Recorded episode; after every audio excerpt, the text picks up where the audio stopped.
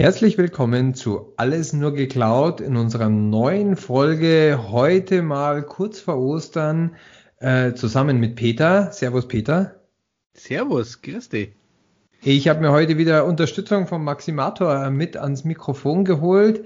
Heute aber nicht den Maximator Peter, sondern den Maximator Mischer, einem werten Kollegen, der Security auf die Stirn tätowiert hat und euch in allen Cloud-Fragen, sowohl in Microsoft 365 wie auch in Azure, perfekt helfen kann. Wir schauen mal, was er heute aus dem Nähkästchen plaudern kann. Servus Mischer. Gute. Gute, da ist er. gleich mal im Board. hier noch ein bisschen Sehr was schön. Hessisches mit reinbringen. Ja, wunderbar, wunderbar. Herzlich willkommen. Also ich freue mich total, dass du da bist. Ähm, bei uns sieht man den Mischer inzwischen schon, wenn ich in LinkedIn gehe, sehe ich sein Gesicht häufiger wie in den Meetings, weil äh, für seinen Security Checkup, den wir gerade sehr häufig verkaufen, ist er bei uns sehr, sehr präsent in der Firma. Und ich freue mich drauf, dass wir ihn heute hier bei uns bei Alles nur geklaut haben. Äh, und Peter und ich, wir stellen uns jetzt ein bisschen dumm und fragen einfach mal ein paar blöde Fragen zur Cloud. Ich freue mich auch drauf. Ich bin gespannt, also das heißt, was ihr für Fragen habt. Das heißt, Ralf, wir sprechen heute mal über Cloud Security, damit er über Ostern uns keiner die Eier klaut. Äh, richtig, genau. Also, ähm, oder nur die richtigen. Nein, ich glaube an der Stelle, ich glaube an der Stelle ist, es ganz interessant, ähm, dass wir heute den Mischa dabei haben, weil wenn ich jetzt gerade mal an das Thema Office 365 denke, ich habe, ähm, obwohl ich eigentlich für einen ganz anderen Bereich tätig bin, in der letzten Zeit auch öfters äh, Termine zu dem Thema gehabt und was mir immer aufgefallen ist bei diesem Thema Cloud, ja, wir haben ja Office 365 und Microsoft kümmert sich doch eh um alles. Ja, ähm, es ist, glaube ich, eine der beliebtesten Aussagen, die ich so in den letzten Jahren immer wieder höre. Dasselbe höre ich auch für Azure, ja, und auch für AWS und GCP. Und ich glaube, da muss man auch, auch einfach mal ganz klar sagen, mich auch von deiner Seite wahrscheinlich, ja. nein. Genau, nein. Aber den Eindruck haben viele, dass äh, Microsoft sich um alles kümmert und man selbst da eigentlich gar nichts mehr machen braucht. Das ist natürlich nicht so. Microsoft geht da eher den Ansatz äh, Usability first und ähm, möchte die User Experience so hoch wie möglich halten. Daher ähm, sind viele Anforderungen, die Unternehmen eigentlich haben, ja, noch nicht umgesetzt und ähm, da muss man dann einfach noch ein bisschen nachschärfen. Das heißt also, und, wenn ich jetzt ganz blöd mal dazwischen frage, weil das ist, glaube ich, wirklich so die Annahme, die viele haben die Out-of-the-Box-Einstellungen sind nicht die, die ich mir in meinem Grundverständnis als Firma auch so setzen würde. Genau. Ganz klar. Also ich kann, ich kann mal ein kurzes Beispiel machen. Ähm, wenn man, also man kann ja zu seinem Azure AD, in seinem Microsoft Tenant, kann man Gäste hinzufügen. Und bei den Standardeinstellungen können dann diese Gäste, die man hinzugefügt hat, auch weitere Gäste hinzufügen. Und ähm, das ist dann auch schon sehr, sehr gut in den äh, Tiefen des Azure-Portals ähm, versteckt, um diese Einstellung zu finden. Und ähm, ja, wenn ich das dann äh, Kunden erzähle oder die dann fragen, ob, ob sich das schon umgestellt, ob sie das schon umgestellt haben, dann ähm, ja, ja, fallen öfter mal die, die Kinnladen runter, dass das wirklich so der Fall ist. Also die meisten ist es auf gut Deutsch einfach gar nicht bewusst, dass im Endeffekt ein Gast einen weiteren Gast und der dann wieder und wieder und wieder und im Endeffekt hat man dann zum Schluss irgendwie 600 Leute in seinem Tenant drin, die man vielleicht gar nicht drin haben möchte. Genau. Äh, ich meine, das Gästethema ist ja sowieso ein schwieriges Thema, da den Überblick zu behalten, äh, je nachdem, wie, wie groß man als Unternehmen ist und mit wie vielen externen man da zusammenarbeitet. Ähm, ja, aber wenn dann noch dazu kommt, dass die Gäste auch noch Gäste einladen können, dann wird Da würde sich jetzt schwierig. mir die Frage stellen, was darf denn so ein Gast? Also äh, grundsätzlich, was, also jetzt mal nur, um es auch für unsere Zuhörer ja. zu erklären. Ähm, ja, ich kann Gäste reinholen. Das ist jetzt für mich so, ich ähm, arbeite ich habe interne Teilnehmer, das sind keine Gäste, die sind die, die ich über mein AD oder im Azure AD angelegt habe von der Firma. Ähm, und Gäste wären jetzt zum Beispiel so jemand wie wir, Consultants, äh, jemand von der, von der externen Firma, der zur Unterstützung kommt, der dann da drin arbeiten darf. Aber erstmal per se hat der dann schon Rechte? Könnte der dann schon, oder sieht der nur alles? Oder wo, wie, wie, wie, was ist da so ein Gast? Also es kommt ein bisschen drauf an, was da schon eingerichtet ist. Grundsätzlich, man, man sieht ähm, andere Personen im Azure AD. Also man kann sehen, wer alles in dem Unternehmen ist. Auf solche Daten kann man dann zugreifen. Natürlich, aber ansonsten, ich, ja genau, ist auch kritisch. Ähm, und meistens wird man ja ähm, hinzugefügt, weil man an einem Projekt mitarbeiten soll und dann hat man natürlich Zugriff auf die Daten in dem Projekt. Also man wird einem Team zugewiesen und dann hat man Daten auf, äh, also die in dem Team gespeichert sind. Das heißt dann tatsächlich, wenn ich in einem Projekt bin und ich bin Contributor auf eine Ressourcengruppe oder auf eine Subscription, ich bin Gast in dem Tenant, kann ich da einen dazu holen und weil ich der Contributor bin, kann ich ihm als Gast dem anderen Gast auch die Rechte geben. Ja, Innerhalb von Azure auf alle Fälle. Und wie hätten das Problem das, ist halt. Das ist doch mal eine Ansage, oder? Da muss man doch mal wirklich mhm. hellhörig werden. Ja, dasselbe hast du aber auch mit, mit Microsoft Teams natürlich. Wenn du dir jetzt mal vorstellst, du bist in ein Microsoft Teams Team oder du bist in SharePoint eingeladen und da liegen ja auch jetzt, wenn, wenn du dir mal überlegst, was bei uns immer so an Daten drin liegt, wenn wir äh, in diese Consulting-Themen gehen, die ganzen organisatorischen Themen, auch die technischen Themen, irgendwelche äh, irgendwelche Charts und so weiter. Das, hat, das kann natürlich dann derjenige, der eingeladen ist, auch sehen und wahrscheinlich auch im ersten Moment, wenn man es nicht unterbindet, auch erstmal herunterladen äh, auf seinen eigenen Rechner und dann ist es, glaube ich, auch halt auch erstmal ein Problem an der Stelle. Und wenn der natürlich noch hingehen kann und kann da rechts und links noch ein paar Leute mehr einladen, ähm, haben auch im Zweifelsfall tatsächlich Leute Zugriff auf nicht nur sensible Bereiche innerhalb von Microsoft Azure, sondern auch auf sehr sensible Informationen innerhalb von Microsoft Teams und SharePoint. Ja, genau. Und, und ich glaube, ich glaube, das Wichtige ist, man, man muss verstehen, im Endeffekt hat Microsoft hier drei Themen, ja, wo du, wo, wo, wo dieser Gast sich bewegen kann, die, die viele ähm, miteinander verbunden sehen, aber die man fast einzeln auch mal betrachten müsste. Du hast einmal Azure, wenn du in Azure unterwegs bist, du hast einmal Microsoft 365 und noch viel, viel schlimmer, du hast als zentrales Thema natürlich auch ähm, das AD-Thema ja, das Azure AD, wo du ja dann auch im Endeffekt mit als Gast geführt wirst. Und ich glaube, das ist das Problem, weil das kannst du halt auch einfach dementsprechend durchsuchen. Und, und wie ich, äh, Mischa, wie ich dich verstanden habe, ist es noch nicht mal irgendwie so ein Button, der dann rot aufleuchtet und sagt, hier, Achtung, Achtung, Gäste dürfen bei Ihnen hier äh, Gäste weiter mit ins Team holen oder ich will ja nicht, dass ein Externer in meiner Firma Rechte überhaupt hat, außer denen, die ich ihm gegeben habe und die nicht überwachen kann. Ich verliere dann total die Kontrolle, wer hat Berechtigungen, wer darf wann wo was machen, äh, wenn ich nicht dauernd monitore, wo es ist. Und die Einstellung ist aber dann relativ, oder zumindest nicht spontan. Sehr, sehr gut versteckt. Sehr, sehr gut versteckt. ja, ja, die ist wirklich sehr, sehr gut versteckt. Das, das muss man schon sagen. das findet man nicht direkt. Ähm, ja, nein, also ganz so einfach ist natürlich auch wieder nicht. Ähm, man muss schon Owner von einem Team dann sein, um dann auch ähm, weitere Personen hinzuzufügen. Aber trotzdem kann man dann auch Zugriff auf ähm, das SharePoint ähm, auf einzelne Daten geben. Ja, also standardmäßig ist ja auch zum Beispiel die, die anonyme Link-Freigabe ähm, freigeschaltet oder aktiviert sodass dann Dateien, die im SharePoint liegen, auch über ähm, anonyme Links, die von überaus, äh, überall aus in der Welt äh, verfügbar sind, ja, die Dateien runtergeladen werden können, sodass das auch dann gar nicht mehr nachvollziehbar ist. Also das heißt, ich könnte im Endeffekt sagen, hier, der Ordner, ich gebe ihn frei, schicke dem Ralf den Link und sage, lad mal runter. Da hast du von der Firma XY äh, komplett alle Informationen zur Cloud-Strategie, technischer Aufbau, Cloud Security und er hat dann einfach einen anonymisierten Link, klickt da drauf, kriegt eine, eine ZIP-File zum Download und keiner kann sagen, genau. kann dann vielleicht noch sagen, okay, das ist mal von der IP-Adresse an dem Tag runtergeladen worden. Das war es aber auch schon. Genau, also wenn man dann Angreifer ist, da muss man dann nicht mal allzu ähm, professionell vorgehen. Da, da reicht schon, wenn man seine IP-Adresse vielleicht ein bisschen verschleiert und ähm, das von irgendwo runterlädt und dann kann man da nichts mehr nachvollziehen. Also, oder nur noch sehr, sehr schwer, aber und, und rausfinden wir.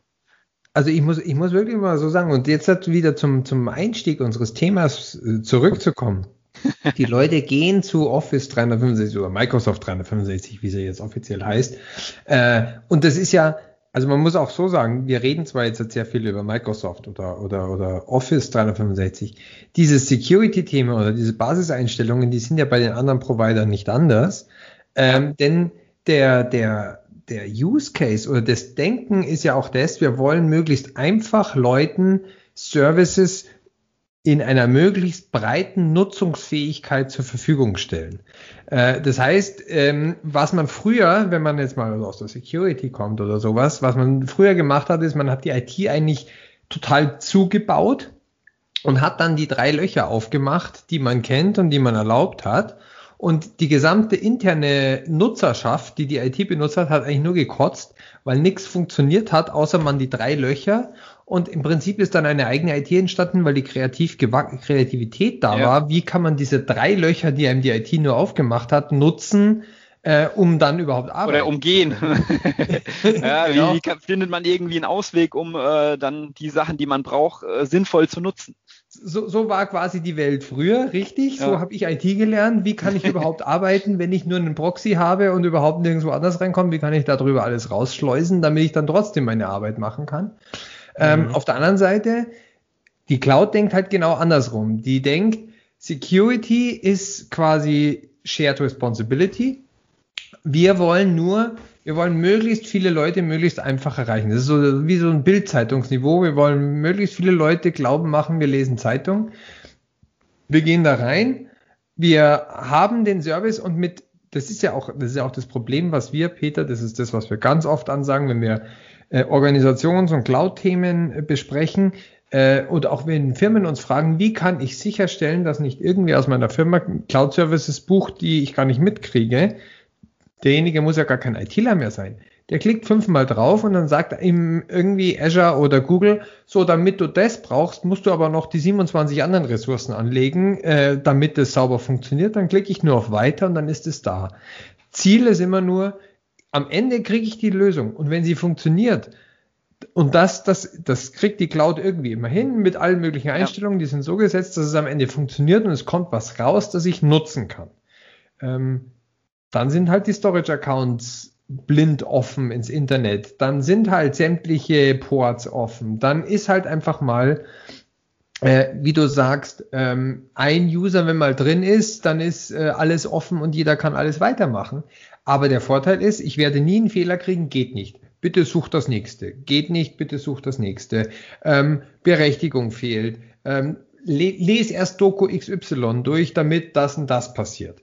Bei Google bin ich da manchmal ein bisschen verzweifelt. Da habe ich, glaube ich, wenn ich nur einen Service installieren will, manchmal 700 Task-Seiten offen, weil das geht wie so ein Fächer auf, wie alles weitergeht. Und am Ende steht mhm. dann eine Berechtigung, die ich setzen muss, damit ich am anderen Ende irgendwo irgendeine Berechtigung ausführen kann. Also Google ist mit dem Berechtigungsmanagement fast mir wie die alte IT ein bisschen zu hart, wenn man alles zudreht. Ich kann da auch schalten, äh, Administrator. Ja. Aber worauf ich hinaus will, ist wirklich, die Cloud ist nicht nur anders zu betreiben und nicht nur anders zu verstehen, sondern so wie du das jetzt sagst, ist sie auch ganz anders gestrickt von ihrer Baseline her. Ja, also man muss ja wirklich sich das äh, Shared Rebon äh, Responsibility Modell auch mal genau angucken. Also man hat da schon als Betreiber auch äh, selbst viel Verantwortung und äh, kann sich da jetzt nicht nur auf den Cloud-Anbieter verlassen. Und, ähm, Aber ich glaube, das ist das Problem, dass die meisten Leute das nicht verstehen. Weil wir ja sagen, je mehr du reingehst, ja, wenn, wenn du über Infrastructure anfängst, dann erklären wir den Leuten, was deine Verantwortung ist, dass du immer mehr abgibst. Und ich glaube aber viele verstehen das, dass Software as a Service heißt, okay, die Security-Themen muss ich auch nicht mehr betrachten. Kann passieren, ja. Also so habe ich das Gefühl, dass es die meisten Leute so verstehen. Aber, aber wie, wie würde es, wie fängst du da an, Mischa, bei diesem Shared Responsibility Modell im Thema, das ist ja im Prinzip ein Security Issue. Das ist, es geht einmal darum, SLAs und so weiter natürlich ja. auch. Ähm, aber, aber im größten Punkt läuft das Ganze ja auf meine Verantwortung am Ende heraus. Ja, und da sollte man sich wirklich mal ganz genau mit den ganzen Sicherheitseinstellungen im Azure AD beschäftigen, was da von einem ähm, ja, was, was die individuellen Anforderungen des Unternehmens sind und ähm, wie sicher ich das Ganze machen möchte. Weil die meisten Sachen sind eher offen als äh, geschlossen, damit es einfach funktioniert. Und äh, damit ähm, ja, ist man als Unternehmen nicht wirklich sicher unterwegs. Das heißt, ich fange mit einer Anforderungsanalyse an, noch bevor ich überhaupt irgendein Security-Setting setzen kann. Genau, also besser ist es auch oft am Anfang eher ein bisschen zu strikt, äh, die ganzen Sachen zu setzen, als andersrum. Gerade wenn man dann auch viele User schon ähm, geonboardet hat, dann ist es wieder schwierig, äh, einmal zur Verfügung stehende ja, Sachen, Features ähm, wieder zurückzunehmen. Ja, weil dann kommt natürlich wieder die Frage auf, das ging doch vorher. Das, das konnte ich doch die ganze Zeit. Warum geht es jetzt nicht mehr? Ja, dann muss man dann wieder herkommen als der, der böse Sicherheitsexperte. Ja, das ist unsicher, das können wir so nicht machen. Ja. Aber Und daher wollen wir ähm, ja auch in der Cloud das gar nicht machen. Also wir haben ja auch in unserer, in unserer Podcast-Folge Peter CISO versus Cloud haben wir darüber gesprochen, dass der CISO nicht mehr zum Verhinderer, sondern eigentlich zum Enabler werden sollte. Ähm, Correct, ja. Aus dieser klassischen IT weggehend, ich mache alles dicht und mache nur das auf. Ähm, und diesen Kompromiss muss man aber bei diesen Einstellungen dann rückwärts sozusagen wieder gehen. Ja, also sollte man auf jeden Fall sich ganz genau anschauen, was man da nicht möchte, bevor man ja, in die Cloud geht. Und ich sehe es auch bei vielen Kunden, dass sie in die Cloud gehen, ohne schon ähm, ein richtiges Konzept für Multifaktor-Authentifizierung zu haben. Und in der Cloud gilt als wichtigstes, ähm, als wichtigster Sicherheitsperimeter die Identität. Ja, also das Zero Trust Modell, ich vertraue keinem, außer jemand kann sich authentifizieren und hat die richtigen Zugriffe für Ressourcen und sonstige Sachen. Und wenn ich dann an dieser kritischen Stelle die, die Multifaktor-Authentifizierung nicht verwende, dann mache ich es Angreifern auch wieder hier viel, viel einfacher. Sobald dann mal ein Passwort ähm, noch bei einem anderen äh, Account verwendet wird oder irgendwo anders im Internet und dann das Passwort geleakt oder gehackt wurde, dann hat der Angreifer relativ einfach Zugriff auf Unternehmensdaten. Da, da, du sprichst ein super interessantes Thema an und ich finde auch den, den Wechsel jetzt hat ganz gut, dass wir zu dieser, zu dieser Basis kommen, nämlich der Identität. Ähm, ich erlebe bei Kunden ganz häufig, dass die mit Identität nichts anfangen können. Also ähm, klassisch wird dann immer gefragt, ja, ich habe halt meinen AD-Account und ich habe meinen ADM-Account und äh, das sind meine beiden Identitäten. äh, und das ist es aber nicht, weil Identität doch anders definiert wird und noch abstrakter wird aber ich glaube, da kommen wir vielleicht später dazu, wenn man Identitäten von Maschinen und Services definieren muss und die ja genauso schützen muss, damit man die authentifiziert. Ja. Aber wie, wie, wie erklärst du? Also ich habe tatsächlich jetzt ein paar Mal den Fall gehabt, dass ich einem Kunden erklären musste, der sein Leben lang nur mal mit Username und Passwort geantwortet, äh, gearbeitet hat, was, was ist eine Identität? Ja, eine Identität gar nicht so einfach, wenn man so nee, drüber nachdenkt. Das ist, also, das ist auch nicht einfach. Ich muss auch sagen, die ganze also Zeit habe ich da noch nie so drüber nachgedacht. Also eine Identität ist einfach, ähm, ja, grundsätzlich kann man sagen, die E-Mail beziehungsweise der Account, mit dem man sich anmeldet für ein Unternehmen. Aber, aber es ist ja mehr. Also Identität ist ja, ist ja dieses Multifaktor bestätigt ja wirklich, dass ich ich bin.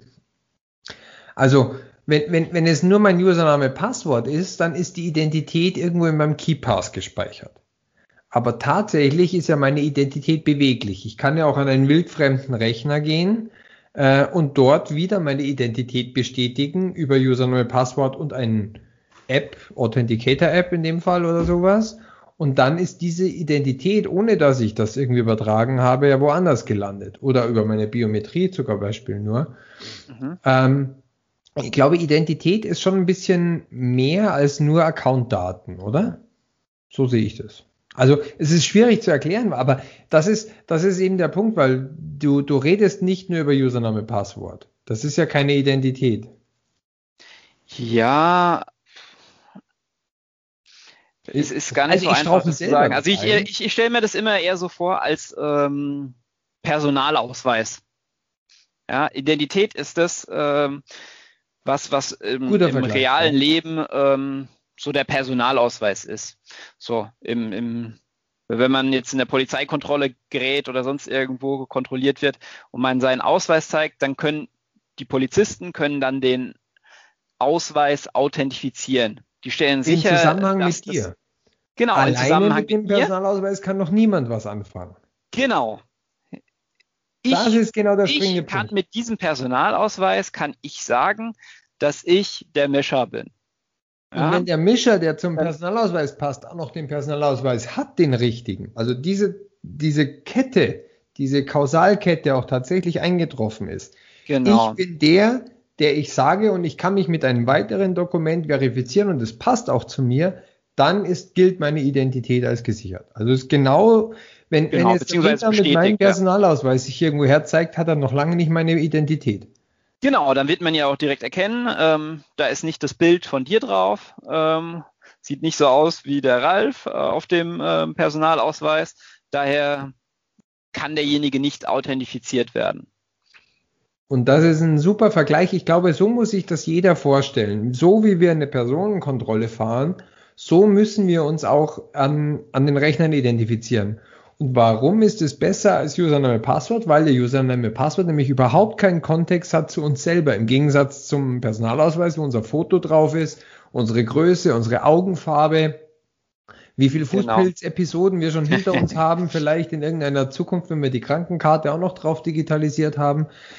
Diese, diese Mehrwertinformationen, die machen aus einem Account eine Identität. Genau, es geht einfach um mehrere Merkmale. Also bei, bei dem Personalausweis hat man ja auch inzwischen noch den Fingerabdruck zum Teil mit dabei. Könnte man dann über den Fingerabdruck, könnte man dann nochmal ähm, bestätigen, auch wenn jetzt vielleicht das Bild nicht übereinstimmt. Ja. ja, ja. Weil es einfach schon so lange her ist, man inzwischen ganz anders aussieht oder so und äh, könnte das dann über den Fingerabdruck bestätigen. Und genauso ähm, funktioniert es dann auch mit der Multifaktor-Authentifizierung, dass man dann ein, ein, Passwort benötigt und noch ein weiteres Merkmal. Also zum Beispiel ähm, etwas, was, das man besitzt, ja, ein, ein Smartphone, auf dem man noch ähm, das Ganze bestätigt oder über ein RSA-Token oder sonstige ähm, weitere Merkmale. Zertifikat so kann man das basierend. Genau, und so kann man das Ganze dann auch ähm, sehr, sehr sicher gestalten. Also die meisten Angriffe ja, werden auch über, über gestohlene Passwörter durchgeführt. Wenn man die Multifaktor-Authentifizierung einsetzt, kann man schon die meisten Angriffe verhindern. Daher ist das aus meiner Sicht ähm, eine der wichtigsten Schritte, die man ja, tun sollte, vor allem am Anfang um seine Daten zu schützen, die hinter den Identitäten dann liegen, auf die man damit zugreifen kann. Ich glaube, was auch wichtig ist, ist mal zu verstehen, dass meine Identität wichtig ist, aber dass manche Themen, die ich bediene, nur mit mehreren Identitäten gleichzeitig möglich sind. Warum? Wenn ich jetzt natürlich einfach mal überlege und sage, ähm, ich habe jetzt, ich habe mich als meine Identität, authentifiziere mich an meinem Microsoft 365, ja, dann kann es aber sein, dass ich zum Beispiel einfach auf gewisse Daten, ja, oder in Azure-Umgebung, dass ich auf gewisse Umgebungen einfach nur Zugriff habe, wenn ich mich dann auch noch mit einem Gerät identifiziere, wo einfach ganz klar ist, ja, das gehört dieser Firma und ja, wir möchten das, weil das so ähm, hochsensible Bereiche sind. Ja, das heißt, ich brauche zwei Identitäten, ja, im Endeffekt ein gewisses, äh, auf eine gewisse Art und Weise ein Vier-Augen-Prinzip was mich dann freischaltet erstmal, damit ich dann diese sensiblen Bereiche sehe. Ich glaube, mhm. das ist auch mal ganz wichtig zu wissen, dass eine Identität nicht immer nur zwingend auf eine Person gebunden ist, sondern dass es auch ein System sein kann, dass es eine Applikation sein kann, ja, dass es ähm, ähm, auch Identitäten gibt, die ja solche Service Principles, was im Endeffekt einfach nur eine Applikation ist, die einfach ähm, gewisse Möglichkeiten ergeben. Ja, ich glaube, das ist mal ganz wichtig zu verstehen. Ja, natürlich eine Identität ist bei uns der Personalausweis. Ja, aber auch eine Applikation hat in dem Fall einen Personalausweis. Ja, ich glaube, das ist einfach mal ähm, auch mal erwähnenswert, dass was man manchmal mehr als eine Identität braucht, um an gewisse Zugänge zu kommen. Ja, oder gewisse Aufgaben durchzuführen. Also gerade Service Principles äh, oder Application Registrations mit denen kann man dann zum Beispiel auch ähm, gewisse Sachen automatisieren. Und hier macht es natürlich dann auch Sinn, vielleicht nicht nur ein Passwort zu verwenden, sondern vielleicht dann auch ein Zertifikat, was man nicht so einfach ähm, ja, Brute Force-mäßig ähm, angreifen kann. Da, da sprichst du zwei, zwei weitere Superpunkte an zum Thema Security. einmal eben, also ich meine, gut, das klassische Brute Force, das wird ja sowieso immer häufiger ähm, ausgesetzt, weil ähm, schon seit ein paar Jahren kann man sich einfach Grafikkartenpower im Internet kaufen und Brute Force ist nicht mehr das Problem. Äh, es ist nur noch, es ist noch nicht mal mehr teuer, weil ich kaufe mir da einfach meine Rechenleistung und kann das alles hernehmen. Ähm, aber der Automatisierung äh, ist, glaube ich, ein ganz interessantes Thema. Ähm, wir kommen ja auch wieder bei der Security immer häufiger auf so Diskussionen und da kommt die Identität nämlich auch wieder zur Sprache, weil eine Identität, eine berechtigte Identität kann ja auch an unterschiedlichen Orten trotzdem vorhanden sein. Also ich habe vorhin das Beispiel gesagt, ich kann ja von einem anderen Rechner kommen. Das heißt, ich habe plötzlich eine andere IP-Adresse, bin aber trotzdem die Identität, die ich bin. Jetzt, wenn ich mit einer klassischen Perimetergeschichte daherkomme, ähm, ich komme von einem fremden Rechner, äh, irgendwas, will mich aber trotzdem mit meiner Identität bestätigen, welche Faktoren ich da auch immer hernehme, will ich trotzdem meinen Zugang bekommen. Das ist vielleicht jetzt hat, sagt man, weil man hat immer seinen Firmenrechner oder sowas, äh, noch nicht mal so dramatisch. Wenn ich aber jetzt halt in die Automatisierung gehe, weiß ich ja gar nicht, wann welcher Server noch zusätzlich gebraucht wurde, um hoch zu skalieren, wie viele Container gerade auch aktuell am Laufen sind. Äh, und gerade in Kubernetes-Clustern von IP-Adressen zu reden, ist sowieso nochmal eine ganz andere Geschichte. Aber ich kann auf jedem dieser Software-Container oder dieser, dieser äh, Services, die ich dort äh, bereitstelle, natürlich dafür sorgen, dass die entsprechende Identität gesichert ist. Und dann kann ich Security wiederum äh, sicherstellen, ohne dass ich wissen muss, von welcher IP-Adresse kommt irgendein Service daher. Genau. Und man kann das Ganze auch noch, ähm, wenn man jetzt den DevOps-Ansatz, den du wahrscheinlich implizit äh, im Kopf hattest, ähm, kann man das Ganze auch dann noch äh, von den Entwicklern entkoppeln und ähm, ja, die, die Passwörter oder die Account-Daten kann man dann in oder Zertifikate kann man dann in, im Azure Key Vault oder in Passwortmanagern speichern, so dass man, dass auch die Entwickler selbst nicht Zugriff haben auf diese Daten. Denn das beste Passwort ist das, was ich selber nicht mal kenne. Genau. Ja.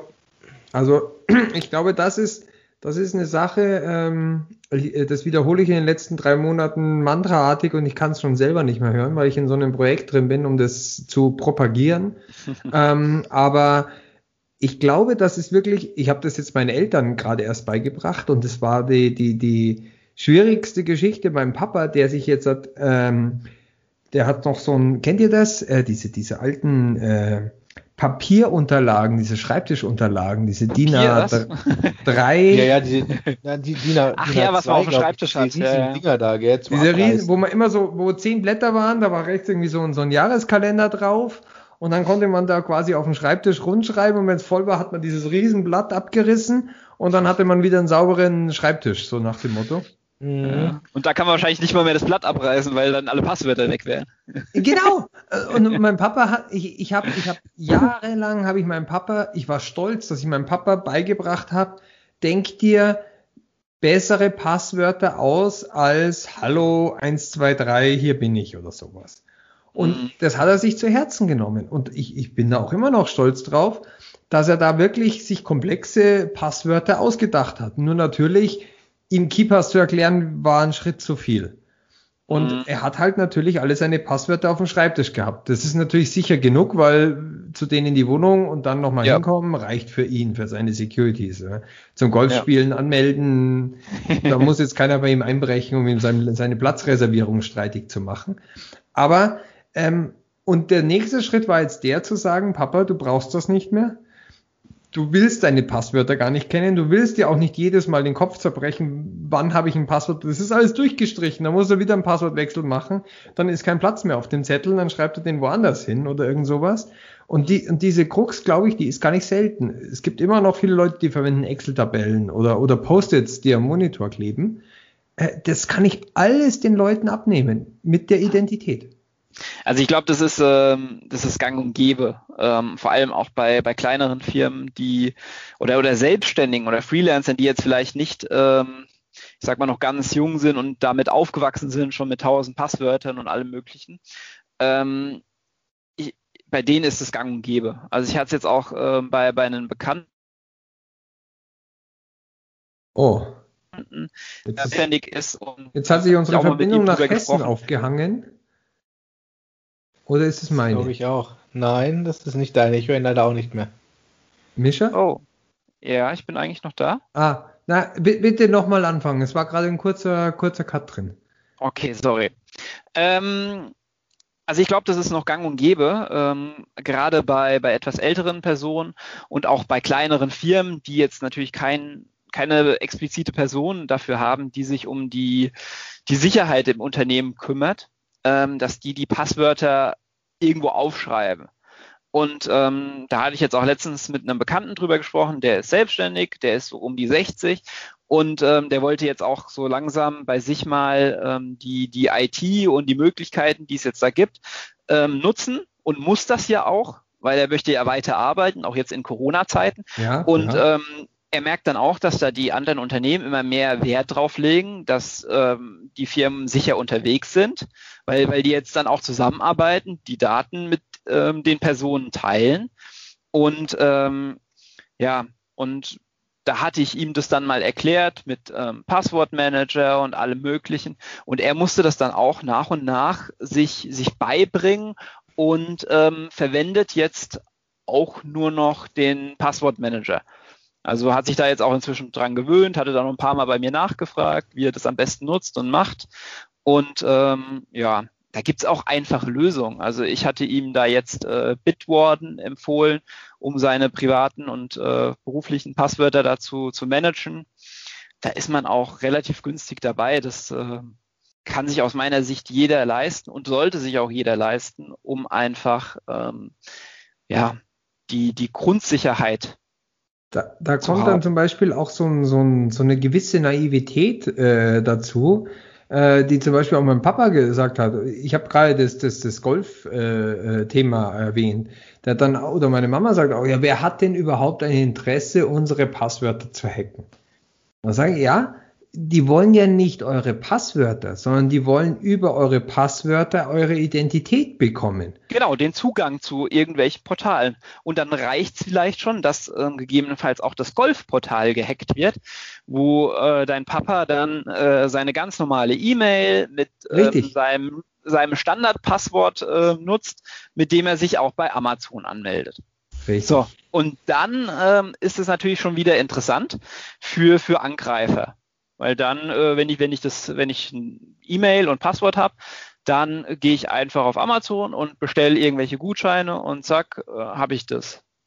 Und im, und, im, und im einfachsten Fall, selbst wenn ich nicht mal Amazon nutzen will, habe ich nur Zugang dazu, mich darstellen zu können als der Typ, der, der ich jetzt sein will. Ich kann mit einer fremden Identität im Internet irgendetwas machen wenn ich, wenn ich Zugang dann sogar noch zu dem Rechner kriege oder so, also das ist ja dann die nächste Stufe, ähm, dann kann ich sogar das Ganze als Jump-Server oder irgendwie benutzen. Ich kann die Informationen benutzen. Ich kann, wenn ich in die E-Mail reinkomme, kann ich E-Mails versenden, dort abrufen und kann das Ganze als Proxy, als Weiterleitung. Inzwischen kann genau. man das genau. schon so steuern, dass derjenige, der dem das E-Mail-Postfach gehört, gar nicht mitbekommt, äh, dass die E-Mail überhaupt eingegangen ist oder versendet worden ja. ist. Und, und diese, diese, diese, dieser Diebstahl von Identitäten ist, glaube ich, das ist das, womit ich dann auch äh, kriminelle Energien ausführen kann. Da muss ich kein Darknet machen, da muss ich kein gar nichts machen. Ich kann als irgendeine unbedarfte Person mich im Internet bewegen und kann äh, Schaden anrichten. Und da genau. reden wir jetzt gerade von lässt sich dann auf deinen Papa oder auf irgendjemand anderen zurückführen, der eigentlich gar nichts damit zu tun hat. Genau, genau, genau, ja. ganz genau. Und, und jetzt stellen wir uns mal vor, jetzt geht das Ganze noch weiter zurück. Jetzt geht das Ganze auf irgendeinen Gastzugang von irgendeiner Firma zurück, die irgendwo rumgesteht ist, weil irgendjemand hat gesagt, ich brauche jetzt Hilfe, ich richte mal schnell noch einen weiteren externen ein, da muss die Firma gar nichts wissen.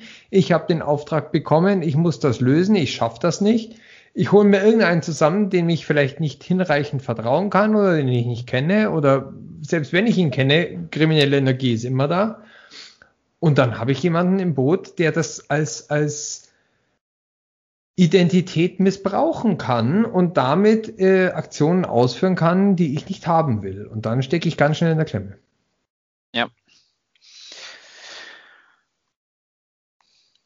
Und ich glaube, äh, das sagt uns, dass Security nicht ganz so trivial ist, wie wir oftmals nee. denken und nicht einfach nur äh, eine Firewall. Soll, also man sollte das auf jeden Fall, ähm, sobald man mit Microsoft 365 startet, sollte man ähm, das Ganze mal konzeptionieren, wie die Sicherheit eingerichtet werden soll und welche Anforderungen man hat. Und ähm, das auch am besten am Anfang so kann man das noch schnell und einfach umsetzen. Wenn man das erst später macht, dann hat man natürlich auch einen gewissen Ballast, ähm, der dann gegebenenfalls noch geschult werden muss oder ähm, sich wieder etwas umlernen muss. Und daher ist es aus meiner Sicht am besten, man macht das so früh wie möglich und nicht erst ähm, zu einem späteren Zeitpunkt. Ja, aber ich glaube, das gilt einfach nicht nur für Microsoft 365, sondern ich glaube, es gilt für alles, was in Richtung Cloud geht. Ja, ja natürlich ich glaube, das muss man auch mal ganz klar sagen. Es gibt natürlich schon gewisse Features, gewisse Möglichkeiten, die grundmäßig natürlich auch eingestellt sind, um, sage ich mal, den, den Endbenutzer hier an der Stelle zu schützen. Ja, also es ist jetzt nicht so, dass wir sagen, es gibt überhaupt keinen Schutz, sondern es muss einfach ganz klar sein, man muss sich damit befassen, welche Möglichkeiten stellt im Endeffekt der Provider, wo ich unterwegs bin, der Hyperscaler einfach schon zur Verfügung. Wie sieht der, der, der grundmäßige Schutz aus? Mir muss aber auf der anderen Seite auch klar sein, dass natürlich ähm, der Provider hier an der Stelle möchte, dass der, dass, dass die Usability einfach so gut wie möglich ist, ja. Und deshalb lieber mal auf den Punkt Security verzichtet wird und ähm, dafür dann eine bessere User Experience an der Stelle hat, ja. Und man muss sich vorher einfach beschäftigen. Ja, es gibt ein Chat Responsibility Modell und ja, natürlich haben die Provider hier ähm, auch eine gewisse Pflicht, die sie mitbringen und die sie auch erfüllen. Ja, aber wie, wie, wie weit diese Pflicht geht, ja, das ist, glaube ich, etwas, das muss, das muss man sich wirklich im Detail anschauen und muss dann für sich selber entscheiden, ist es das, was mich, für mich, meine Firma langt, oder muss ich hier natürlich nachfassen. Aber ähm, aus der Erfahrung heraus, die wir drei jetzt haben, sage ich mal, es gibt immer Punkte oder es wird nie glaube ich, jemanden geben, der einfach sagt, nee, ich kann einfach dieses, dieses Tool für mich so konsumieren, wie es ist, sondern jeder, jeder hat hier einfach die Anforderungen und man muss sich mit jemandem darüber unterhalten, der Ahnung davon hat, der einfach genau weiß, wo muss ich hinlangen, wo muss ich nachschauen, um sicherzustellen, dass die Umgebung, so wie ich sie verwende, meinen Governance- und Compliance-Vorgaben entspricht. Ich glaube, das ist einfach mal ganz wichtig zu sagen an der Stelle. Ja, kann ich nur so zustimmen. Ja, Dagen, der Mischer grinst immer so vor sich hin, wenn der Ralf und ich reden, gell? Ah, das, ah. Das, Gute, das Gute, wenn man äh, gerade kurz bei seinen Mädels war, die sich in Ruhe GNTM reinziehen und sie erwischt hat, dass sie die Chipstüte aufgemacht haben, ein paar Minuten später plagt sie das schlechte Gewissen nach. nom, nom, nom, nom, Die guten Chips.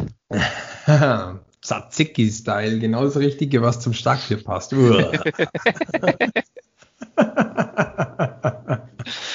ja. Da vergesst du sicher ist, weiß ich ja nicht. Aber, also wir haben vielleicht, vielleicht um mal ähm, auch unsere Hörer so ein bisschen äh, abzuholen. Wir, wir haben jetzt wirklich nur, um das mal ins Verhältnis zu setzen, einen, ein, ein Mikrometer von Security von der Cloud gerade eben eine halbe Stunde lang besprochen und haben, glaube ich, aber schon mal einen ganz guten Eindruck gebracht, was jeder schon mal Kontakt zu hatte. Jetzt muss man mhm. sich aber mal vorstellen, dass äh, so, so eine Cloud wie sie auch ein Data Center früher geboten hat, enorme Möglichkeiten bietet. Also wir haben hier nicht nur irgendwie einen Service, wie wir jetzt, wir haben so ein paar Services genannt. Wir haben ähm, Azure Active Directory genannt, wir haben Microsoft 365 oder GCP oder Storage Accounts und sowas benannt. Das sind die Sachen, mit denen man relativ schnell in Kontakt kommt und wo man sich damit beschäftigen kann, weil man auch einen klaren Nutzen hat. Ähm, also ich, ich möchte ein bisschen so eine Überleitung machen. Auch in unseren vorherigen äh, Gesprächen haben wir auch drüber gesprochen. wie das Business seine Needs immer häufiger äh, an die IT ranbringt und etwas in die Cloud bringen will. Jetzt kommt er irgendwie im Business daher und will einen total exotischen Service zum Laufen bringen.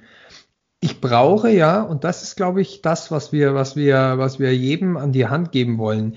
Wir haben jetzt gerade sehr stark ausgeführt, wie das Ganze für Microsoft 365, Azure Active Directory und so weiter läuft. Aber dieses, dieses strukturelle Vorgehen, sich Gedanken zu machen. Erstens mal, was bedeutet Shared Responsibility? Worüber kümmere ich mich? Worüber kümmert sich der Provider? Das muss ich bei jedem Service erstmal aufs Neue neu durchleuchten. Ich muss mir im Klaren sein, e, egal welchen, wenn ich einen IoT habe, äh, weil ich jetzt irgendwie mein Raspberry mit der Cloud verbinden will, dann ist es innerhalb von fünf Minuten eingestellt. Das funktioniert nach fünf Minuten und mein Raspberry sendet mir Daten in irgendeine Cloud rein.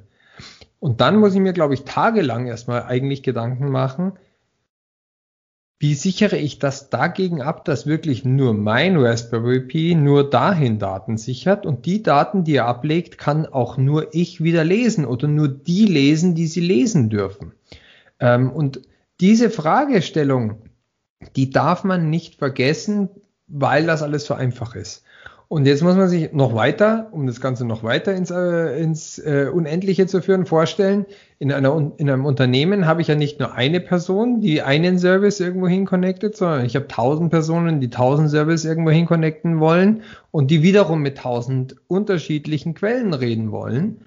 Und ich will aber bei allen diesen tausend mal tausend Kombinationen und Verbindungen im Zeichen von Big Data will ich ja auch von allen alle Informationen kriegen, damit ich alle monitoren und überwachen kann. Das heißt, irgendwo geht eine Verbindung überall hin.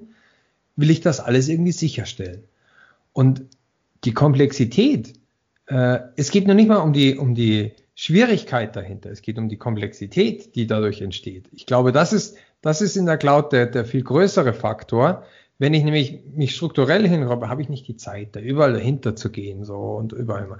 Und eigentlich kommen wir dann so ein bisschen auf das Thema, wie kann ich meine Compliance, meine Governance-Richtlinien so aufbauen, damit ich mir nicht bei jedem Service aufs Neue diese 100.000 Fragen und diesen Zeitaufwand stellen muss.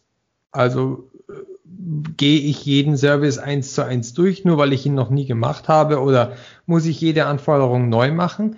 Nein, wie kann ich am besten ein, die Usability beibehalten? Die muss ich beibehalten, weil wenn ich die Usability wegnehme, verliere ich die Akzeptanz. Wenn ich die Akzeptanz verliere, äh, suchen sich die User, und das kennen wir alle, einen anderen Weg. Und der andere Weg ist garantiert nicht sicherer wie den Weg, den ich ihnen aufbaue. Vor allem, wenn er nicht weil, im Unternehmen bekannt ist. Äh, genau. Und weil derjenige ja nicht an die, derjenige hat ja ein Ziel, der will ja etwas erreichen. Und wenn er das kriegt, dann, dann ist das für ihn hinreichend genug erstmal in der ersten Linie.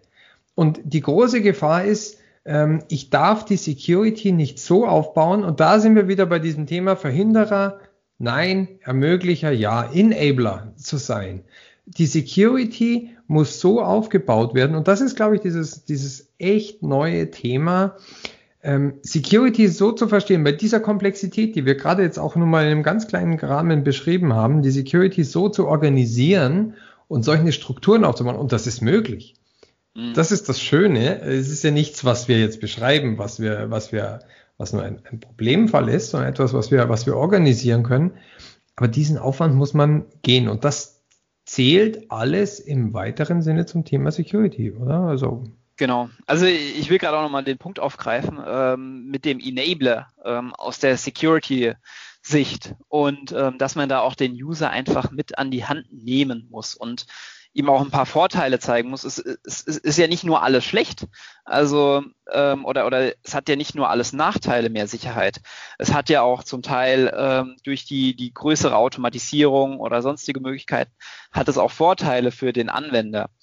Und ähm, wenn wir jetzt nochmal zurück zum Azure AD und Multifaktor-Authentifizierung zurückgehen, da äh, gibt es zum Beispiel auch die Möglichkeit der passwortlosen Authentifizierung. Und das ist eigentlich auch für viele User ähm, eine große Erleichterung, da jetzt plötzlich ähm, bei der Anmeldung äh, zu Microsoft 365 gar kein Passwort mehr benötigt wird und man trotzdem eine Multifaktor-Authentifizierung hat und äh, sich innerhalb von Sekunden anmelden kann und super sicher ist. Also und das ist, glaube ich, das ist, das ist so der heilige Gral, sage ich jetzt mal. äh, damit gewinnst du alle. Also in jedem, in jeder Unterhaltung, die ich führe, jeder sagt, ich habe 10.000 Passwörter Mai und alle, alle quartalweise mache ich halt aus der 3 eine 4 oder ein Ausrufezeichen hinten dran oder irgend sowas. Und der Druckschluss, das wäre sicher, der, der ist immer noch verwurzelt. Also es ist immer noch sicher, dass ich Sommer 2021 verwende und, und, und dann Winter 2021 draußen mache und das nächste heißt halt dann wieder Frühjahr 2022. Ähm, diese Passwörter kursieren ja immer noch rum und wenn ich, wenn ich das Ganze äh, auf, auf 16 Stellen äh, verlängere, macht es das Ganze nicht sicherer. Äh, nur weil ich Winter, Winter 2016 hintereinander schreibe dreimal, ähm, ja. ist, ist mein Passwort deswegen nicht sicherer. Und Passwortless hört sich dann für viele aber, also im ersten Schritt, Hört sich vielleicht erstmal kompliziert an, aber das ist ähm, super einfach. Also die meisten sind ja ihr Handy sowieso auch schon gewohnt oder benutzen das sowieso für die Arbeit. Und ähm, man kann über die Microsoft Authenticator App kann man das super einfach und schnell einrichten und hat dann ähm, ja eine Authentifizierung, wo man sich in fünf Sekunden anmelden kann. Aber ist das nicht geil, oder? Wenn du dem User sagen kannst, hey, du brauchst für deine Authentifizierung ich glaube, noch geiler ist es, wenn du ihm dann sagst, du musst dein Passwort nicht mehr ändern. Äh, das ist, das ist, da. und dann, und dann kommt die Frage, wie, wie soll das denn sicher sein? Ja. Wa wa warum ist es sicher? Also es gibt ja jetzt, äh, Microsoft pusht es ja jetzt sogar auch auf Home-Versionen.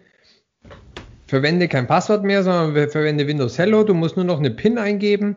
Die ist dann äh, von mir aus nur noch sechs Zahlen oder irgend sowas. So. Mhm äh, gebe mein Geburtsdatum ein und es soll plötzlich sicherer sein als so ein 20-stelliges Passwort, was ich hergenommen habe. Wie, wie ja. geht denn sowas? Ja, wie geht denn sowas? Ähm, also da muss man erstmal nochmal irgendwie so ganz mal zurückdenken. Früher, früher gab es einfach erstmal noch nichts anderes als äh, Passwort. Ja, Username, Passwort war einfach das, was von Anfang an genutzt wurde. Daher ist es auch so verankert und äh, man kennt auch erstmal fast nichts anderes. Was jetzt mit der Multifaktor-Authentifizierung noch dazu kommt, sind dann noch äh, Merkmale. Also man sagt immer, einmal Passwort ist etwas, was man weiß. Dann ähm, zum Beispiel der Fingerabdruck oder die Gesichtserkennung, das ist etwas, was man hat oder ist. Also biometrisch oder ähm, dann mit dem oder Handy. eine Hardware wie das Handy, wo ich wo genau ich etwas, was man besitzt, was man was man mitnehmen kann, also eine Uhr äh, ja. über Apple Watch oder oder dann das Handy, genau. Ähm, das ist auch ein Faktor. Also alleine das Handy würde nicht ausreichen, sondern wenn man das dann noch zum Beispiel mit ähm, der Biometrie, also Fingerabdruck oder Gesichtserkennung kombiniert, dann hat man wiederum eine Multifaktor-Authentifizierung und benötigt dann eigentlich auch nicht mehr das Passwort.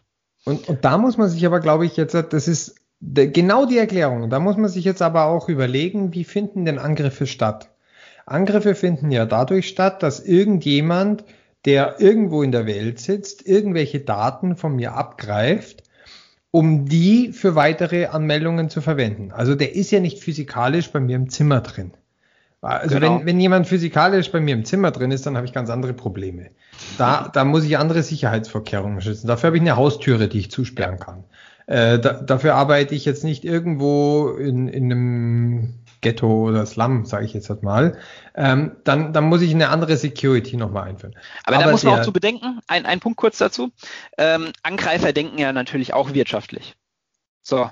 Und um Passwort und einen Username abzugreifen, wenn das irgendwo geleakt ist oder, oder vielleicht dann irgendwo im Darknet äh, veröffentlicht wurde, man kann da ja auch Listen und sonstige Sachen kaufen, dann ist es billig und super einfach. Aber ähm, ja, bei jemandem vor Ort zu sein, wie du schon sagst, ähm, das ist natürlich nochmal eine andere Hausnummer und dann natürlich auch viel, viel, viel teurer. Und Richtig. damit, allein dadurch, äh, wehrt man einfach schon die meisten Angriffe ab. Weil der, die Einstiegshürde, dass man als Angreifer dann noch einen Gewinn macht, ähm, rechnet sich da nicht mehr. Genau, und dann mache ich den Angriff nicht, sondern suche man den leichteren Weg, der auch noch da ist und lasse den anderen lieber links liegen. Genau. Und, und damit, und, und so einfache Sachen wie, ich kann sicherstellen, ich kann nicht sicher, oder ich kann nicht sicherstellen, das ist dann wieder so Zero Trust, ich vertraue niemanden, ich kann nicht sicherstellen, dass meine Kommunikation nicht von irgendjemanden überwacht werden könnte weil ich im Internet vielleicht nicht immer permanent über VPN-Tunnels nur in einem Internet bin, sondern mich im freien Internet bewege. Aber alle Informationen, die ich sende, sind trotzdem mit einem weiteren Faktor, den der Typ nicht abgreifen kann, weil er ihn gar nicht kennt. Selbst wenn er meine Handynummer kennt, dann kriege ich eine SMS, da steht dann irgendwas drin und solange ich da nicht auf OK klicke, also menschlicher Dummheitsfaktor zählt immer noch mit dazu, das äh, kommt dann beim Social Engineering wieder mit dazu, wo mich jemand anruft, der meine Kontakte rausgekriegt hat und sagt, drück mal bitte bei dieser SMS auf den Link, den ich dir geschickt habe, damit ich weiterkomme. Andere Thematik. Aber ähm, niemand kann meinen Handy-App, mit der ich mich einmal authentifiziert habe, wirklich abgreifen oder meinen Fingerabdruck so nehmen, dass er da trotzdem das Passwort nochmal verifiziert. Und diese, diese einfache, also tatsächlich relativ einfache Sache, gibt so einen enormen Security-Gewinn. Das müssen sich Leute wirklich mal vor Augen führen, dass ich sogar das Ganze so weit spinnen kann, dass das so sicher ist und das zeigt ja die Erfahrung. Passwortless ist ja nicht erst seit gestern aktiv, sondern das wird ja sehr, sehr lange schon propagiert und auch durchgeführt.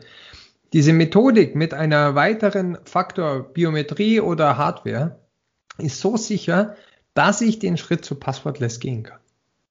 Hm. Es ist sogar ähm, sicherer, weil du das Passwort nicht eingeben musst und damit kann auch schon kein Passwort mehr gestohlen werden. Genau, jeder Keylogger verliert seine äh, äh, Berechtigung. Genau. Also. Wahnsinn, oder? Also, wenn man, wenn man sich das mal überlegt, hey, wie, wie, viel, wie viel Zeit und Effort man in Passwörter und in sowas gesteckt hat. Und jetzt kommen da irgendwelche Leute daher und erzählen mir, das ist unsicherer, als wenn du keins angibst. Ja, wer, wer kennt es nicht? Ähm, Passwort ändern und ähm, es darf dann nicht äh, den letzten zehn Passwörtern entsprechen und man muss alle zwei, drei Monate muss man das Passwort wechseln und ähm, dann, dann sitzt man erstmal da und äh, muss sich äh, wieder ein neues Passwort überlegen. Und, und dann gibt's ja den, ja den berühmten Joke, wo man irgendwann mal sagt, so, fuck, ey, jetzt hau ich einfach nur irgendwie auf die Tastatur drauf und hat irgendwie nur Grimpel, Grimpel, Grimpel, 77, Ausrufezeichen, Dollar, Dollar, drückt auf Enter und was sagt das Programm? You cannot choose a password you have already used. genau. Ja. Die letzten 500 Passwörter sind verboten. nee, der ist oh, gut. Oder? Uh, please choose a different password than your old one.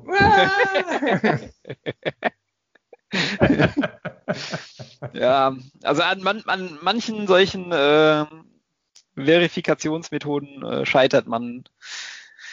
G ganz ehrlich, für mich waren, für mich persönlich sind Captures immer noch die größte Hürde. Ähm, die sind für, für, für viele Automatismen inzwischen gut auslesbar, da tue ich mich schon schwer. Äh, wir, wir, hatten neulich, ich war nicht dabei, aber ich habe im Nachhinein gelesen und ich bin ja selber auch äh, teilweise farbenblind oder leicht farbenblind und ich scheitere daran, wenn dann äh, solche Farbpunktskalen äh, sind. Wart ihr, warst du dabei, Mischa? Nee, da war ich leider nicht dabei. Es, es gab bei uns Aber bei mir, ich, ich habe das auch, ich habe das auch, ich kann es nachvollziehen. Äh, haben, wir, haben wir so eine Runde und äh, ich weiß es schon relativ lange, aber es ist immer wieder faszinierend, wenn man dann so einen bunten Kreis sieht und dann schaut einer drauf und sagt, ja, da ist ja ganz klar eine 17 drin. Und man schaut da äh. jahrelang drauf. Man, man sieht da nichts. Das nee. geht nicht. Und wie frustrierend. ja, geil ist auch immer, wenn da steht, bitte markieren Sie alle äh, Bilder, wo Sie einen Zebrastreifen sehen. So, und dann markierst du alle und dann so, falsch. Ja, genau. Und dann, und dann geht dieser scheiß I'm not a Robot-Button nicht an. Und denkst du, aber hallo. Und dann oder musst du wieder wenn, fünf Ampeln anklicken oder Bushaltestellen. Oder selbst wenn du es richtig gemacht hast, wenn du dann auf einmal so fünf, sechs Bilder in Folge machen musst. Wobei, wobei das ist ja schon wieder high sophisticated. Früher war es ja noch so bei diesen ganzen One-Click-Downloadern, äh, wo du einfach nur Buchstabenfolgen eingeben musstest und da war dann das J irgendwie so dargestanden, dass es ausgeschaut hat wie ein L und die 1 war ein K und irgendwie sowas, weil da noch irgendwelche Schrägbilder drüber waren. Ist aber auch nicht sicher, weil äh, Du musst nur die KI ausreichend genug trainieren. Du hast keinen zweiten Faktor dabei. Naja, es ist ja kein Faktor. Das ist alles elektronisch auslesbar. Sobald ich irgendwie einen Zugang zu dem Rechner irgendwann mal gekommen habe, kann ich noch so viele Abfragen stellen. Dieser Rechner ist kompromittiert und der kommt durch jede Sicherheitsschwelle irgendwann mal durch. Oder er sperrt mir den Account, was auch nicht besser ist und auch Schaden anrichten kann. Das stimmt allerdings, ja. Ja, am Ende muss man natürlich immer alles weiterentwickeln. Also wer weiß, was nach Passwortless kommt oder wie, wie man das noch angreifen kann. Natürlich. Ja, aber du musst. Es ist ja, es, es ist auch immer so ein, ist immer ein Kampf. Äh, genau. Die einen erfinden was, die anderen erfinden was. Das, äh, die, die ganze Geschichte der Menschheit dreht sich darum. Baust eine Mauer, komme ich über so die Mauer drüber. Baust eine höhere Mauer, wie komme ich über die höhere Mauer drüber? genau. Ja. Aber ich denke, es wird immer länger dauern, dann auch äh, Sachen zu brechen. Also und neue Möglichkeiten zu finden, wenn sich das Ganze mal so etabliert hat. Natürlich. Äh, da kommen dann wieder die Quantencomputer ins Spiel. Genau. Da wird es dann lustig. Da, da kriegt dann Brute Force einen ganz neuen Charakter. Du meinst, ja. wenn dein, wenn dein äh, 2048 Bit-Key in 10 Sekunden geknackt ist? Genau den. ja, da, da bin ich dann auch mal gespannt, weil dann ähm, sind ja auch, glaube ich, Kreditkarten mit äh, von betroffen. Richtig. Dann wird es schwierig. Ja. ja. Da ist einiges ganze Finanzsystem äh, ist dann betroffen. Und, ja. und ganz ehrlich, da laufen schon äh, Bewegungen, um da das Nachfolgeprodukt und die nachfolgenden Technologien zu etablieren. Der einzige Grund, der einzige Grund, warum das noch nicht gemacht wurde, ist wiederum der Wirtschaftlichkeitsfaktor, den du angesprochen hast, Mischa. Die Quantencomputer sind äh, sehr teuer und haben noch genau. nicht ausreichend Power. Genau. Ja. Und das, das, ist, da muss ich dann immer an Fight Club ja. denken. Kennt ihr, kennt ihr diese Szene aus Fight Club, wo, wo sie im Flieger sitzen und er redet über die Rückrufaktionen? Und äh, er sagt, ja, eine Autofirma ruft nur dann ein Auto zurück, wenn der Schaden durch den Fehler höher ist als die Kosten der Rückrufaktion und deswegen ja. findet das Ganze lieber, also wenn dann nur zehn Leute dran sterben und ich kann das irgendwie unter den Tisch bügeln, dann mache ich keine Rückrufaktion. Also der Schaden wird nicht zurückgerufen oder die Rückrufaktion findet nicht statt, weil die Firma das machen will. Oder wenn der Publizitätsschaden groß genug wird, dann muss ich es auch machen. Aber das ist auch wieder nur auf den wirtschaftlichen Aspekt zurückzuführen. Ja, also wenn mein Image-Schaden so groß ist, weil der Fehler aufgetreten ist, nur weil er auftritt, muss ich das nicht machen, sondern da findet eine Wirtschaftlichkeits-, eine Risikobewertung statt. Wenn, das ist ja jetzt auch wieder bei, bei Covid das gleiche Thema. Warum ist AstraZeneca für unter 60-Jährige verboten? Weil für unter 60-Jährige das Risiko von Covid zu erkranken oder an Covid zu sterben niedriger ist als die äh, Rate an AstraZeneca eine Thrombose zu bekommen. Warum ist es für die über 60-Jährigen noch gültig? Die haben die gleiche Risiko äh, Möglichkeit, eine Thrombose zu bekommen, aber das Risiko an Covid zu sterben ist höher. Deswegen ist es besser, das AstraZeneca herzunehmen. Ja. Das ist ja immer die gleiche, das ist Wirtschaftlichkeit ist da ein bisschen vielleicht pervers ausgedrückt, aber letztlich geht's geht's immer um diese, um diese Verhältnisse und das ist auch ein Motto der Security. Wie arbeitet Security? Ich muss nur den Angriff schwer genug machen, um den, um den Benefit zu reduzieren. Dann konzentrieren sie sich entweder auf andere oder lassen es bleiben und dann durch wird der Schaden geringer. Und wenn der Schaden genau. groß genug ist, muss ich die nächste Technologie rausbringen und mir was anderes einfallen lassen.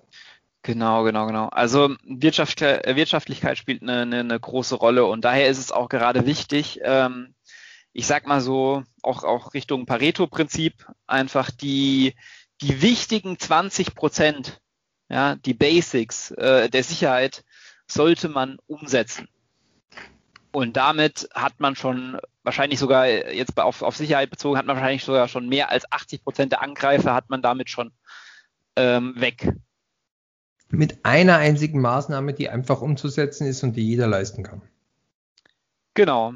und ähm, auch, auch zum Beispiel Multifaktor äh, kostet ja jetzt noch nicht mal unbedingt was bei, nee. bei Microsoft 365. Ja, auch andere. Die, die Authentikatoren sind überall kostenlos verfügbar, egal welchen du verwendest, ob du den von Google oder von Microsoft verwendest. Die sind da. Es gibt auch noch andere kostenlose Apps. Du brauchst nur irgendetwas, was du bei dir verknüpfst. Und dann ist es mit drin. Genau. Also ich glaube, das ist, das ist, glaube ich, so ein schönes Schlusswort, wo wir, wo wir appellieren können, wo wir auch sagen können, Security allein nur den Schritt von 0 auf 80 Prozent zu schaffen, ist schon mal easy zu machen und dann kann man, das ist ja wieder diese berühmte 80-20 genau. Geschichte, dann kann man, da kann man 80 Prozent der Zeit auf die letzten 20 Prozent einsetzen, um sich richtig sicher zu machen, ähm, weil man 20 Prozent der Zeit genommen hat, um am Anfang 80 Prozent Sicherheit zu erreichen. Mhm. So, Gut, dass wir jetzt, gut, dass ihr hier in unserem Podcast kein Video habt. Äh, Peter, Peter sitzt schon kurz vorm, der träumt schon von den nackerten Weißwürst, dass er endlich ins Bett kann. du, ganz ehrlich, aber wenn man, du, du weißt ja, ich sag immer, warum soll ich immer was dazu sagen, wenn es gerade so schön läuft, dann halte ich mich da immer gerne zurück, ich gebe es ja zu. das möchte ich auch mal können. Ja, in diesem Sinne, äh, Peter. Vielen Dank für die Einladung. Oder Mischa, soll dir heute unser. Ah, nein, ich habe noch eine wichtige Ankündigung zu machen. Mhm. Wir haben, wir haben, äh, wie sagt man, Inflation bei alles nur geklaut. Denn wir werden schon wieder einen Gast haben in unserer nächsten Folge, äh, den wir tatsächlich gebucht haben. Wir haben überraschend vor ein paar Wochen die Entdeckung gemacht, dass jemand vollkommen unabhängig von uns die geniale Idee hatte, einen Cloud, äh, eine Cloud-Ressource zu schaffen, die sich alles nur geklaut nennt äh, und der eine alles nur geklaut.com Homepage, sei unseren Hörern hier allen auch ans Herz gelegt, ähm, eröffnet hat und dort einen kuratierten Cloud- und IT-Newsletter führt. Ähm, und Andy, der Besitzer dieses Newsletters und dieser Homepage äh, wird uns in 14 Tagen beim nächsten Podcast äh, begleiten.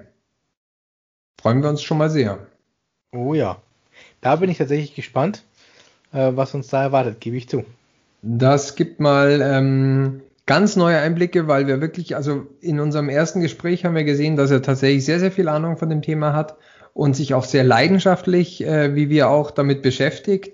Und ich glaube, da können wir ein paar ganz neue Themen finden. Worüber wir reden, ist noch vollkommen offen, was dabei rauskommt auch, aber es wird mit Sicherheit eine spaßige Runde. Da bin ich auch gespannt. Wunderbar. Tja, Ralf, dann machen wir es wie immer. Das Schlusswort gehört natürlich unserem Gast, der nochmal was sagen darf, sofern er noch was zu sagen hat. Und deshalb sage ich von meiner Seite schon mal Servus, bis zum nächsten Mal. Ralf, du wahrscheinlich auch. Auch von mir. Und äh, noch ein Hinweis, Feedback, Kritik, Anregungen, her damit. Danke. Mischa. Ja, vielen Dank ähm, für die Einladung und ähm, dass ich hier ein paar Sachen erzählen durfte. Ähm, ja, wenn weitere Fragen sind zur Sicherheit, einfach schreiben und ähm, dann freuen wir uns vielleicht in der nächsten Folge oder in einer anderen Folge nochmal über das Thema Sicherheit zu sprechen. Da gibt es ja einiges zu berichten. Wunderbar. Vielleicht auch konkrete Fragen, die wir bekommen, da können wir dann steril adressieren. Tipptopp. Alles Gute. Gute Zeit. Bleibt's gesund. Bis bald. Servus. Servus.